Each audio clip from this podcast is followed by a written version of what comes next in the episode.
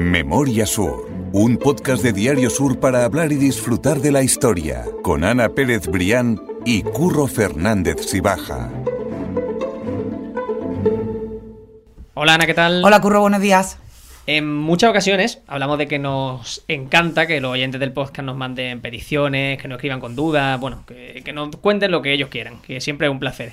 Y hoy lo que vamos a hacer precisamente es responder a una de esas peticiones que nos hizo, tengo por aquí el nombre, que nos hizo Antonio, yo creo que es Antonio Vivas, porque su, su nombre de perfil de, de, Twitter, que por donde escribió, es arroba vivasr10. Así que supongo que Vivas el apellido, o si no, yo lo voy a bautizar como Antonio Vivas. Y, y, nos hablaba precisamente que quería que contásemos la historia del que creemos que es el único alcalde asesinado, en el cargo, por supuesto, en la, en la historia de la ciudad. Efectivamente. Nosotros, como somos muy obedientes, buenos días, Curro, nosotros, como somos muy obedientes, hemos tomado nota y precisamente teníamos esa historia de manos de, bueno, pues ya de, de uno de los coautores de este podcast. Exacto. Hoy recibimos de nuevo aquí en el estudio a Fernando Alonso. Fernando, bienvenido. ¿Qué tal? Muy buenas, muy buenos días. Y muchísimas gracias, gracias, como siempre, siempre, decimos, por dejarte secuestrar.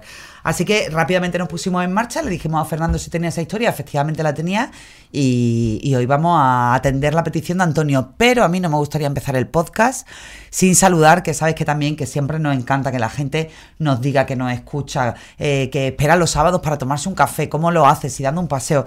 Pues tenemos un seguidor, un fiel seguidor que se llama Cristóbal, Cristóbal Barrabino, a quien desde aquí eh, saludamos y mandamos un abrazo enorme, que además es vecino de una compañera mía del periódico, Exacto. una compañera nuestra, Irene Quirante, y que, y que bueno, que todos los sábados eh, espera pacientemente a que se suba el podcast de Memoria Sur y nos escucha con muchísima atención. Le encanta y bueno, que menos que, que saludarlo y que hacerlo también sentir un poco parte de esto, ¿no? no, no. Muy agradecido, igual que a Cristóbal, a Antonio, que quien nos pregunta y a todos los que al fin y al cabo comparten contenido, nos preguntan por redes, que, que mil gracias. Que es que de verdad que. Sí, al final esto lo hacemos un poco entre todos. Exactamente, que da mucho sentido.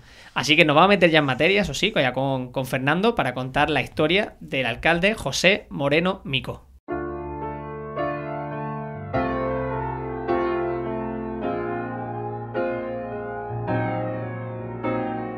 Que es, el único caso que tenemos documentado de un alcalde que fue asesinado en el ejercicio de su función. Hay que decir que fue en los años turbulentos de la, de la Primera República, en 1873. Esto tenemos que situarnos en el sesenio, en el sesenio democrático de 1868 a 1874, cuando hubo... Después de la gloriosa, la revolución, el levantamiento obrero, efectivamente. De la, de la gloriosa, estuvo también la República con cuatro presidentes, en Málaga también estuvo el, estuvo el tema del, del cantonalismo, varios pronunciamientos militares, hasta que finalmente volvió al trono, recuperó el trono pues a, a Alfonso XII gracias a las gestiones del malagueño Canova del Castillo. Entonces esto hay que situarlo en los convulsos y efervescentes tiempos de, de la Primera República. Uh -huh. ¿no? Y además es que tú bien, bien lo decías, eh, convulsos hasta tal punto eh, de que los alcaldes, es que muchos de ellos duraban un suspiro, duraban como se dice literalmente. De hecho, eh, el alcalde del que vamos a hablar hoy, José Moreno, Moreno Micó, en el cargo cuántos 30, días? 35 Eso, días. Y el anterior Joaquín Quirén estuvo dos meses. Efectivamente. Y el que le sucedió estuvo cinco, cinco días. días. Sí, Nicolás sí. Maroto se llamaba. O sea, cinco que, días. Que, que, puede que, que, a nosotros siempre nos gusta contar este tipo de cosas con la óptica de aquellos tiempos.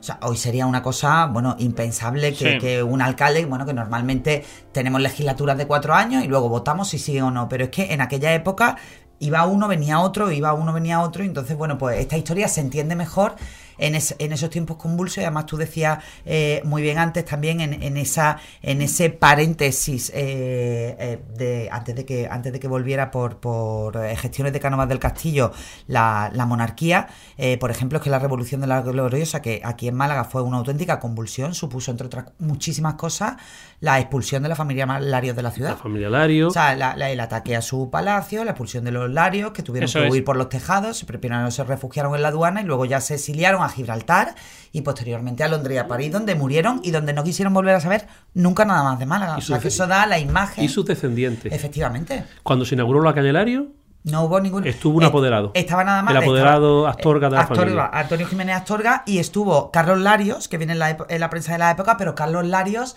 que era efectivamente cuñado y sobrino de Martín, eh, él no, no, participó en nada en las obras de Calle Lario, es decir, no formaba parte de ese núcleo duro familiar de Sí, los de los que digamos, se que dejaron el patrimonio y, y todos los intereses en la construcción de la gran calle de Málaga. ¿no? Y luego el sexenio, revolu- el sexenio revolucionario o democrático mm, eh, eh, también fue el que condicionó todo el urbanismo del centro de Málaga, porque de los 10 conventos femeninos que había en Málaga, demolieron prácticamente casi todos menos uno o dos, y todo el centro de Málaga actual debe su, su, Su urbanismo, su su sentido, su sentido modo, sí, callejero A, a- a ese, a ese. ¿no? Exactamente. O sea que, que Málaga dejó una huella muy importante. Sí, sí, muy importante. Y luego también que hubo mucho, en la época de la Primera República, cuando luego se, se convirtió en federal, se crearon varios cantones en España que eran como una especie de repúblicas independientes y, y el segundo que más duró fue el de Málaga después de, Cartagena. O sea, Málaga fue una ciudad que estuvo completamente independiente durante unos Irreductible. meses irreductible al- a, los, a las órdenes del gobierno central hasta que llegó el general Pavía desde Córdoba y, y normalizó la situación. O sea que en Málaga este periodo fue un periodo muy convulso y que dejó mucha huella. Bueno, pues yo creo que he puesto ya ese escenario para que la gente se haga la idea de que no que estamos hablando bueno, de un, de un tiempo normal, convencional, pues yo creo que nos podemos meter ya a fondo en la historia de... Hablar de- Porque de- arranca en el Ayuntamiento de Málaga, que en aquella época estaba en calle San Agustín, lo hemos contado algunas Sí. veces. Eso es. Tendemos a pensar que bueno, que el Ayuntamiento de Málaga siempre ha estado ahí. Ni pero mucho menos, ni mucho de menos. Málaga tiene poco menos que, que estuvo 100 hasta, años. hasta mediados del 19 estuvo en la Plaza de la Constitución en el famoso edificio donde estaba la maniquería Páez y la Costa Azul y, y aquello estuvo mm, el edificio estaba ya bastante ruinoso y pasó por varios lugares estuvo en la Sociedad Económica Amigos del País en- y hasta que acabó en el convento de, en, el, en el convento En de San calle San Agustín, Agustín. que estaba desamortizado. Y por eso estuvo allí el ayuntamiento muchísimo tiempo, estuvo casi 50 años, hasta 1918, más de 50 años, hasta que ya en el 18 o 19, 18, 19, el- el- en- al principio del 19 se inauguró el edificio del Paseo del Parque, o sea que, que estaba en el, en el convento de San Agustín. Bien el asentado exactamente lo del convento San Agustín. Y como decía Ana, ya tenemos el contexto de la historia, pero a mí me gusta mucho el arranque del artículo porque es prácticamente el inicio de una novela negra. O sea que si quieres contarlo tú, si quieres leerlo, como quieras, Fernando, pero que. Bueno, que- contamos que ya directamente. situación, sí, sí. José Meronómico mm, salió del ayuntamiento de- en, en- en la calle San Agustín porque había tenido un altercado con un grupo de jóvenes sobre el tema de las quintas. Mm, Ahora, si queréis, explicamos todo esto. Bueno, Eso el sí, caso sí. es Sí, que él, lo salió por- de, ca- de calle San Agustín y la calle Echegaray. Yo creo que todavía no estaba, o estaba empezando a estaba construyéndose. Yo creo que todavía no estaba. Entonces él vivía en la zona de, él vivía en el Cañuelo de San Bernardo, que es un callejón, una calle, una, una calle lateral de, de calle Granada. Entonces él tuvo que salir para calle San Agustín, se metió por la calle San José para, para ir a calle Granada y, meterse al cañuelo de San Bernardo, que estaba justo detrás del convento de San Bernardo. Pero no llegó a su casa. No llegó a su casa porque al salir de la calle de San José, que era muy estrecha, porque había al fondo una iglesia, la iglesia de San José, pues varios jóvenes le atacaron por la espalda y, y recibió varios tiros y se metió en, en el taller de un marmolista que había enfrente. Actualmente creo que está Casalola. Casalola está Sí, haciendo sí. esquina con San José y calle Granada. Pues enfrente, donde estuvo mucho tiempo la librería Renacer, esta librería religiosa, debía haber un, un taller marmolista. Se metió allí, pero se refugió. Se refugió allí para que no lo remataran. Pero el caso es que se murió allí y se quedó a 30, 40 metros de su Detrás, casa. efectivamente, detrás del mostrador tú lo cuentas muy... eh, Es una curiosidad mm, increíble el artículo. Que el marmolista era, eh, eh, bueno, era un señor que hacía lápidas. Claro, lápidas. Y fue a morir justo en ese, en Sí, ese sí. lugar, ¿no? En ese lugar, claro, Sol él se metió para, para, para refugiarse. Eso lo cuentan los periódicos de, los periódicos de la época.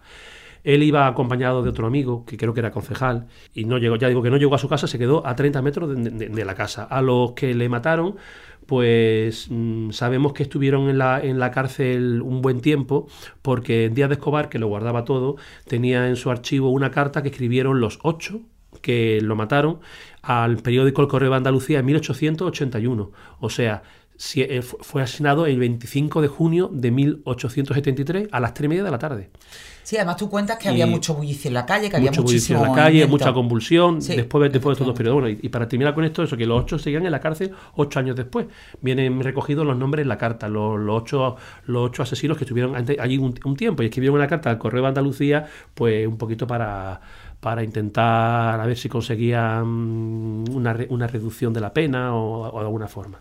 Pues sí, y eran años muy, eran años, vamos, ya te digo, tremendamente, Tremendos. tremendamente Eso es, sí, porque como decimos, esa es la, la historia, eso es lo que queremos contar, el, el poner el nombre a ese único alcalde asesinado de la historia, o que al menos creemos que ha sido el único asesinado de la historia, pero yo creo que para entenderlo, como tú dices, tenemos que comprender el contexto y tenemos que comprender también quién fue José Moreno Micó, cómo se llegó hasta ese punto. O sea que si quieres, cuéntanos un poco antes de su Este historia, hombre. venía de una familia mm, acomodada, ¿no? Sí, acomodada. Su padre era de Álora y la madre era de Cádiz.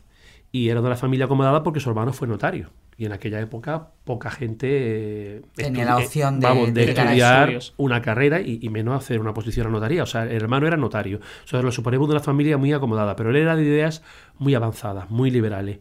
Hasta el punto de que era comandante de la milicia nacional, de que él, en- en- defendía pues la, la reunión, la, ¿cómo se llama? La, eh, la li- la libertad de reunión, la libertad de imprenta, eh, un sufragio universal, supresión de los quintos, la que fue supresión de el- los el quintos, que motivo fue de la el muerte. motivo, o sea, que, que entonces eran temas que estaban muy de actualidad, hoy no están estos temas en el candelero político, pero eran temas muy de actualidad que él, que él los defendía y los llevaba en su, en su Bueno, afortunadamente ya los tenemos por, por el momento. Por el momento, Muchos de ellos por el momento ya los tenemos. Además, los tenemos Ah. superados. Y entonces él formaba parte de la Milicia Nacional, que era una asociación de ciudadanos. Esta, Milicia Nacional surgió en 1812 con motivo de, la revolución, bueno, de, de las Cortes de Cádiz en 1812, y era un grupo de ciudadanos que se armaban y se dedicaban a defender el orden constitucional.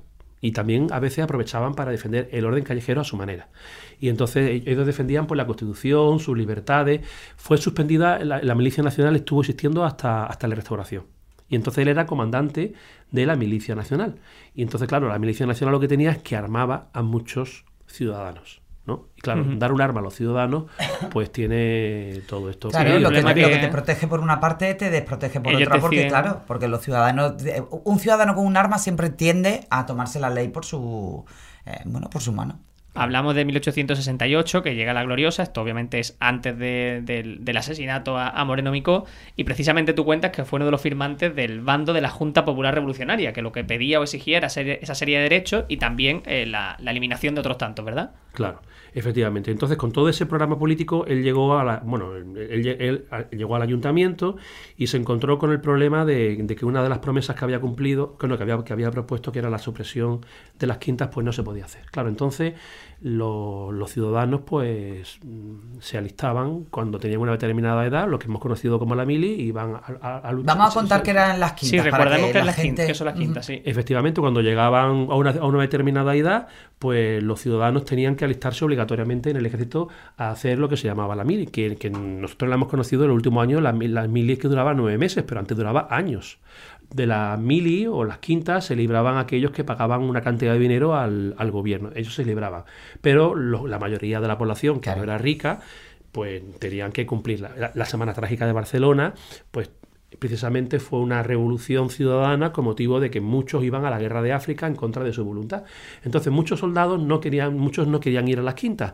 Él lo, propuso eh, eh, José Moreno Mico en, su programa electoral, pero resulta que mm, era imposible cumplirlo porque en aquella época teníamos dos guerras en España. Teníamos por un lado la, guerra de Cuba, había, había un gran, un gran conflicto político en Cuba y había que enviar muchos soldados, y luego también teníamos la guerra carlista en el norte de España. Entonces era inviable suprimir las quintas. Era algo que era, que era inviable. Entonces él tuvo una discusión en el ayuntamiento con un grupo de jóvenes que se negaban a alistarse. Y entonces estos fueron los que en el, en el, Posteriormente, en el discusión, calor de la discusión, pues, entonces- lo esperaron en la calle, ¿no? Eso, lo de te espero en la y- calle. Y, le pegaron lo- lo- los tres tiros. Mm. Claro. Dice que en el ayuntamiento ya que, que, que no sé, eh, esta discusión no fue en el, eh, en el salón de pleno, porque si no hubiera estado recogido en las actas municipales, pero sí que se dijeron palabras muy eh, gruesas y que, y que Para acabar como acabaron, claro. y que llegaron a un nivel de confrontación bastante importante, ¿no? Para acabar como acabó, pues, pues imagínate. Entonces, mm, pues José Moreno Micó, pues tenía 48 años, era relativamente, bueno, hoy sería bastante joven, en aquella época era, era todavía rela- relativamente joven y dejó una viuda con tres niños, le- le- los, los sucesivos ayuntamientos le pasaron a la mujer una pensión vitalicia, que no sabemos hasta cuánto estuvo pagando. De 1.500 pesetas. De 1.500 pesetas. Que, que- sería una que cantidad. sería una muy- cantidad- yo creo que sería anual. muy pero respetable sí, para la sí, época. para una- o sea, que, que no se, se intentó dejar protegida a la familia. Pero son alcaldes que luego, claro, esto hay que entender que la, prim- la, la Primera República empezó el 11 de febrero y él fue alcalde el 22 de mayo. O sea, que estamos metidos precisamente en la Primera República. Que si hubo cuatro presidentes de gobierno en menos de un año, pues alcaldes de Málaga, pues, Pues, eh, pues lo claro. mismo. Pues exactamente Eh, lo mismo. Estamos hablando durante todo el podcast que era una época muy convulsa, con muchos eh, cambios políticos, con mucha inestabilidad, pero yo creo que un buen ejemplo de eso, más allá del tiempo que decimos que los sucesivos alcaldes tuvieron en el cargo durante esos años, es que el avisador malagueño, que por si alguien no lo sabe era un periódico de los más importantes o el más importante de la época, no informa de la noticia en portada. O sea, repito, No, no, sí, informa, lo hace en el interior, creo que era la tercera página, En una columna. eso una de una cosa forma muy escueta. O sea, eh, eso te habla de, de- de un poco de la costumbre por esa inestabilidad que existía en aquella época, Sí, claro. y, y porque el avisador malagueño era un periodo, era un periódico bastante conservador y claro, estamos hablando de que, de que estos alcaldes eran de los más revolucionarios en- Claro. que había en aquella época. Hay que pensar que ese año muchos malagueños huyeron. Muchos malagueños adinerados, eh, que tenían un, un desahogo económico importante, huyeron por la inestabilidad que, que había en, en Málaga. Cuenta, cuenta eh, como en Narciso, de- en Narciso de, de. Escobar, que se cambiaba de alcalde como de camisa. O sea que era un, era, era un periodo tremendamente, convul- tremendamente convulso. Y, y claro, tantos alcaldes hubo que muchos de estos alcaldes que tuvieron tan poco tiempo han estado olvidados. Entonces, a él, a José Moreno Vicó, se le dedicó una calle en 1972, o sea que estamos hablando de, de, de 100 Sí, años después, claro. de 100 años después, al lado del cementerio de, de San Rafael, en un polígono industrial, una, una calle muy, muy Al humilde. lado del cementerio de San Rafael, que eh, es como también justicia poética, ¿no? O sea, Sí, el, sí, sí, el- sí. el pobre muere en un taller de lápida y al final, como pasa la posteridad en la historia de la ciudad desde el punto de vista del callejero, es al lado de, de una, al, lado, al lado de una calle de un cementerio. Sí, parece que la muerte marcaba su, su Sí, sí, sí, destino. sí, sí. Efectivamente. Y es, y es curioso, pero yo creo que actualmente todos los alcaldes de Málaga tienen su calle, porque en la época de Pedro Aparicio, Pedro Aparicio pi- pidió a- al- al archivo municipal que elaborara una lista de aquellos alcaldes de Málaga que todavía no tenían una calle, porque es verdad que, que la mayoría tienen una calle, pero habría alcaldes que a lo mejor no tenían una calle. Eh, y entonces faltaban todavía algunos, y entonces a estas personas que faltaban, como estaba entonces, mm, mm, había calles todavía en Carranque y, y en, y en algunos barrios que no tenían nombre, se les puso. No, no me acuerdo en qué año fue, pero fue mm, en la época de Pedro Aparicio, debió ser a principios de Sí, los sí, 80. sí, efectivamente. A mí me gustaría eh, mm, el, el- el paréntesis que ha hecho Fernando de que hubo muchas familias de Málaga que se fueron, eh, sobre todo eran familias adineradas, burguesas, que no estaban para nada Sí, sí, de sí. acuerdo con aquellos ideales revolucionarios y que, y que, bueno, las familias conservadoras, bueno, pues precisamente viene de ahí, ¿no? De conservar su posición y de que, de que nada cambie para, para mantener los privilegios. Y hay una anécdota muy, muy buena que fue recogida en la prensa de la época y que también, que también está en el archivo de Narciso Díaz Escobar, eh, en un bueno, en un boceto, la Junta Revolucionaria le propuso a la familia Heredia, la familia Heredia ya los descendientes de Manuel Agustín Heredia, que hiciera una, una escultura, una especie de, de- de- sí, de, de escultura de, de monolito en la Plaza de la Constitución, precisamente para, bueno, pues para conmemorar la, la República y para y la familia Heredia se, se negó. Eso O es. sea, se- bueno, le, le Sí, dio puso una 100.000 serie de vueltas y le puso excusas, 100.000 exactamente. excusas diciendo que bueno que no ellos no tenían ese sistema para hacer ese tipo de forja y tal y precisamente eh, se negó yo supongo que más allá de sus ideas conservadoras también eh, en deferencia a lo que le había ocurrido a la familia Lario unos años antes que se habían visto obligados a, a huir de Málaga señal de era un respeto, diseño de Joaquín Rucova creo recordar y era pues eh, muy parecido al sonajero al, al, al célebre sonajero de Sí. que ahora está en García Grana pues era una eh, bueno pues rematada por una figura de la libertad con unos faroles tengo el, el, el boceto Sí. lo tengo lo Eh, vamos a rescatar Sí, Curro. ese podcast ya lo hicimos, o sea que yo le voy a dejar las notas del podcast por si alguien se ha quedado con curiosidad por escucharlo, porque es una historia bastante chula, la verdad. Sí, sí, y además ahí se ve perfectamente un poco el ¿no? el enfrentamiento entre Claro, comillas o le pongamos suponía. todo lo que entre las dos de nuevo las dos clases eh, sociales, ¿no? Sociales, Ah. pues así es, así es. Y, y para que veáis ya para terminar, porque creo que nos queda poco tiempo. Sí, ¿no? vamos, Para vamos, terminar. vamos, vamos bien de tiempo, sin Vamos bien de problema, vamos tiempo. bien, Sí, sí, sí. Hay una, quizá la gestión más curiosa de José Moreno Micó, la más curiosa fue la compra de 4.000 armas. De que, que, que compre el ayuntamiento 4.000 armas es una Claro. cosa que nos ponemos, hoy, no- hoy nos pondríamos la mano en la cabeza.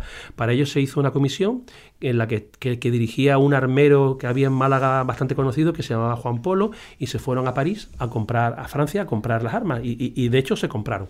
Y claro, el tema es que al año siguiente, en 1874, cuando ya las aguas habían vuelto a, a su cauce y estaba la situación un poco más normalizada, en el ayuntamiento se encontraba con que tenían en el almacén un, bueno, un montón de armas que no sabía qué hacer con ellas y que además todavía estaban sin pagar, no se habían pagado del todo. Fue cuando llegó Pedro Alonso García y Liborio, y Liborio García. Liborio, Liborio García Bartolomé, que eran ya alcaldes conservadores, que, ya estuvieron, que ya estuvieron más tiempo. Se encontraron con esta. Y, y fue durante los primeros meses de su mandato su gran problema. ¿Qué hacemos con esta arma? Hasta que al final consiguieron negociar con el gobierno, el propio gobierno de España, la venta al gobierno de estas armas, pero se perdió dinero. Claro. Pero bueno, al final se consiguieron vender. Y precisamente estas- entiendo que eran ta- tanto para la guerra como para la propia guardia. era para, como- para armar a la milicia nacional. Eso, para la milicia. Para ¿no? armar a la milicia nacional. 4.000 O armas sea, todos esos fundamentalmente para eso. de, de- de- de ciudadanos que iban por las calles y además disparaban al, menor eh, indicio de que se estuviera haciendo algo que ellos consideraban que no estaba bien. Sí, sí, Sí.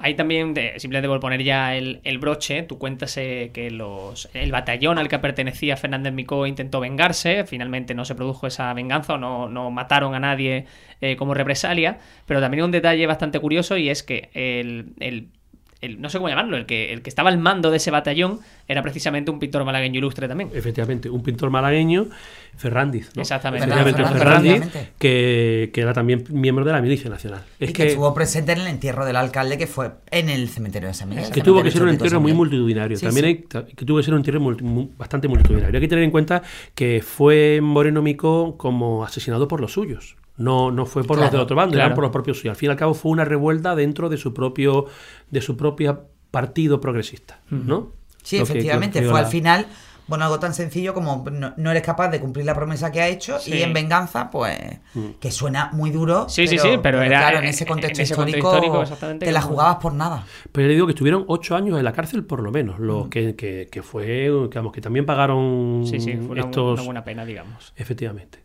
Pues Fernando, eh, a mí me gusta mucho esta historia, de verdad. Es que esa época me, Sí, parece es bastante, eso, bastante convulsa. Conocemos quizás poco también. Y lo que tú estabas comentando, que ya lo hablaremos en podcast futuros, que grabaremos contigo, eh, los cambios que vemos a nivel nacional, lo que hemos estudiado todos cuando estábamos en el colegio, las consecuencias que tienen luego en Málaga. Que eso quizás no estamos tan acostumbrados a verlo en, en, en los colegios o cuando nos formamos eh, sobre esta historia de España y a mí me parece interesante. Es que Málaga siempre ha sido una, una ciudad muy progresista. Aquí tenemos el caso de Mm. Torrijos, ¿no? Y tenemos el caso de Torrijos, siempre ha sido una ciudad que siempre ha estado muy... Vamos, siempre ha sido de ideología muy La progresista. primera es la defensa de la Sí, sí, libertad. sí. Se hablaba, se hablaba de Málaga la. Roja, Málaga Sí, la sí, Roja sí. luego después. Claro, siempre ha sido una ciudad, en ese sentido, sí. Muy efervescente. Muy efervescente. Sí, sí, Totalmente, sí, sí. Totalmente.